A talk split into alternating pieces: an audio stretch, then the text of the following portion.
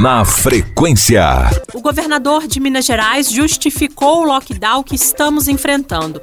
De acordo com Zema, a rede hospitalar mineira entrou em colapso, uma vez que há mais pessoas procurando por leitos do que capacidade assistencial nas unidades de saúde do estado. O governador ainda anunciou que articula a compra de cinco diferentes vacinas contra o coronavírus, mas ainda não há previsão de disponibilização de novos imunizantes para a população. Festas e aglomerações estão proibidas durante a pandemia de Covid-19 para evitar a proliferação do vírus. Essas reuniões comemorativas interferem na taxa de adesão ao isolamento, que, consequentemente, interfere no número de leitos necessários para tratar os pacientes infectados. Para entender o comportamento dessas pessoas, a gente vai conversar com a professora do curso de psicologia da Estácio Juiz de Fora, Maíra Leon. Maíra, boa tarde para você, seja bem-vinda na frequência. Para a gente começar, porque muitas pessoas insistem em fazer festas e sociais com tanta informação sobre os riscos da pandemia? Olá, ouvintes da Rádio Cidade, boa tarde. Então, são vários motivos, né, que levam para que as pessoas furem a quarentena e continuem aí indo nas festas. O primeiro motivo que eu vejo disso tudo é aí a, a vontade de pertencer a algum grupo. O ser humano, né, naturalmente, quando a gente fala de psicologia de grupos, o ser humano ele é gregário. Então, o ser humano ele não nasceu para viver isolado. Ele nasceu para ficar em sociedade, para ficar em comunidade, para se aglomerar. Então, a primeira questão que eu vejo é uma questão instintiva que a gente tem de querer pertencer a algum grupo. E imagina se aquele grupo, né, fala para você, ah, por que, que você não vai naquela festa, por que, que você não vai naquele lugar? E aí muitas pessoas têm, têm dificuldade de dizer não, têm dificuldade de se posicionar. Então eu vejo que muita, muita dessa, dessa justificativa para a pessoa continuar indo em festa é, é essa vontade de pertencer a um grupo e essa dificuldade de dizer não. Outras questões também que eu vejo, né?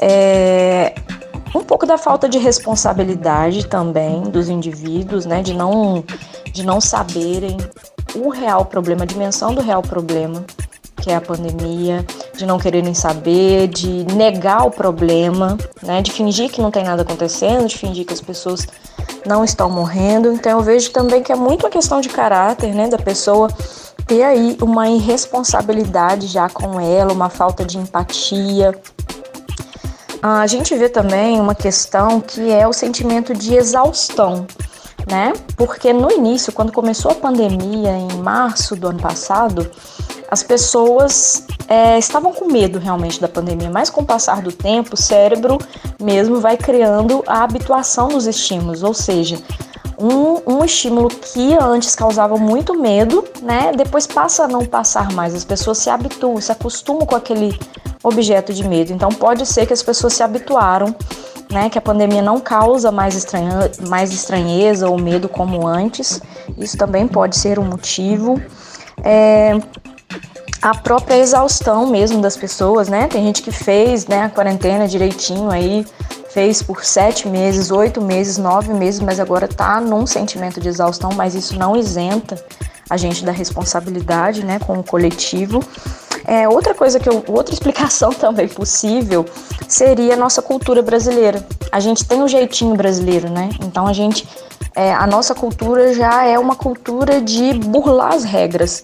Então eu acredito que essa questão de não respeitar a quarentena seja algo muito mais multifatorial. Tem várias coisas aí que podem explicar, mas mesmo assim não isenta a gente da responsabilidade, né, de, do isolamento social. Como conversar com alguém que não leva a sério o coronavírus? Então, não existe uma receita mágica para gente conversar com a pessoa e convencer ela de fazer alguma coisa, né? Ela só vai fazer algo se aquilo tiver sentido para ela, se aquilo tiver dentro das intenções da própria pessoa.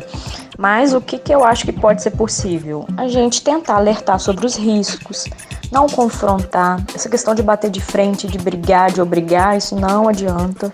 Né? Então, o, o que eu aconselho é, é mostrar dados científicos para a pessoa, mostrar realmente a realidade das coisas, né? levar a pessoa para reflexão, mas não bater de frente, não, não brigar e ser confrontativo, porque isso gera uma resistência para a pessoa e a pessoa acaba não fazendo o que precisa ser feito. Na frequência.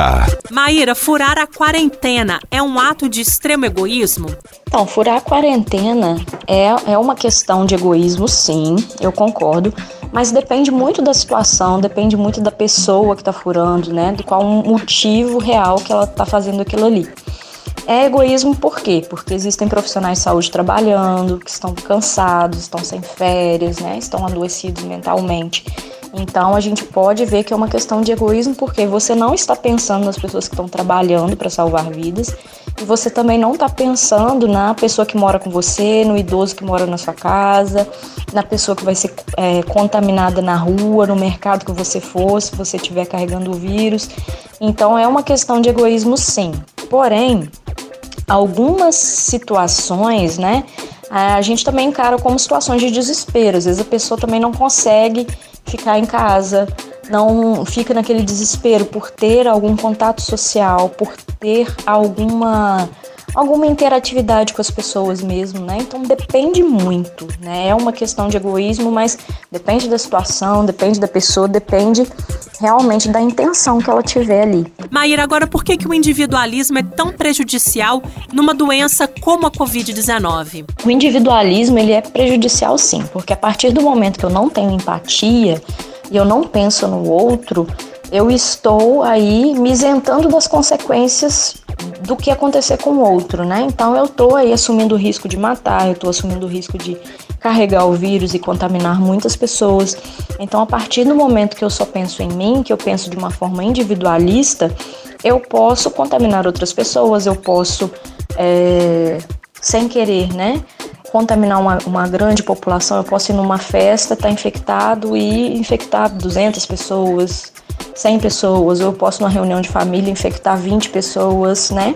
Então essa questão do individualismo, de eu pensar só em mim, é muito complicado, é super prejudicial, principalmente no momento de pandemia, que a gente tem que pensar em, em coletividade. Maíra, você acha que uma reunião de amigos é um desrespeito com os profissionais de saúde e as vítimas dessa doença? Uma reunião com os amigos é desrespeito, sim, aos profissionais de saúde, principalmente porque a gente está num contexto de, de onda roxa no estado de Minas Gerais, né? Não só em Juiz de Fora. Então, é, qualquer tipo de aglomeração, qualquer tipo de reunião que não seja na sua própria casa, está proibida pelo decreto, né?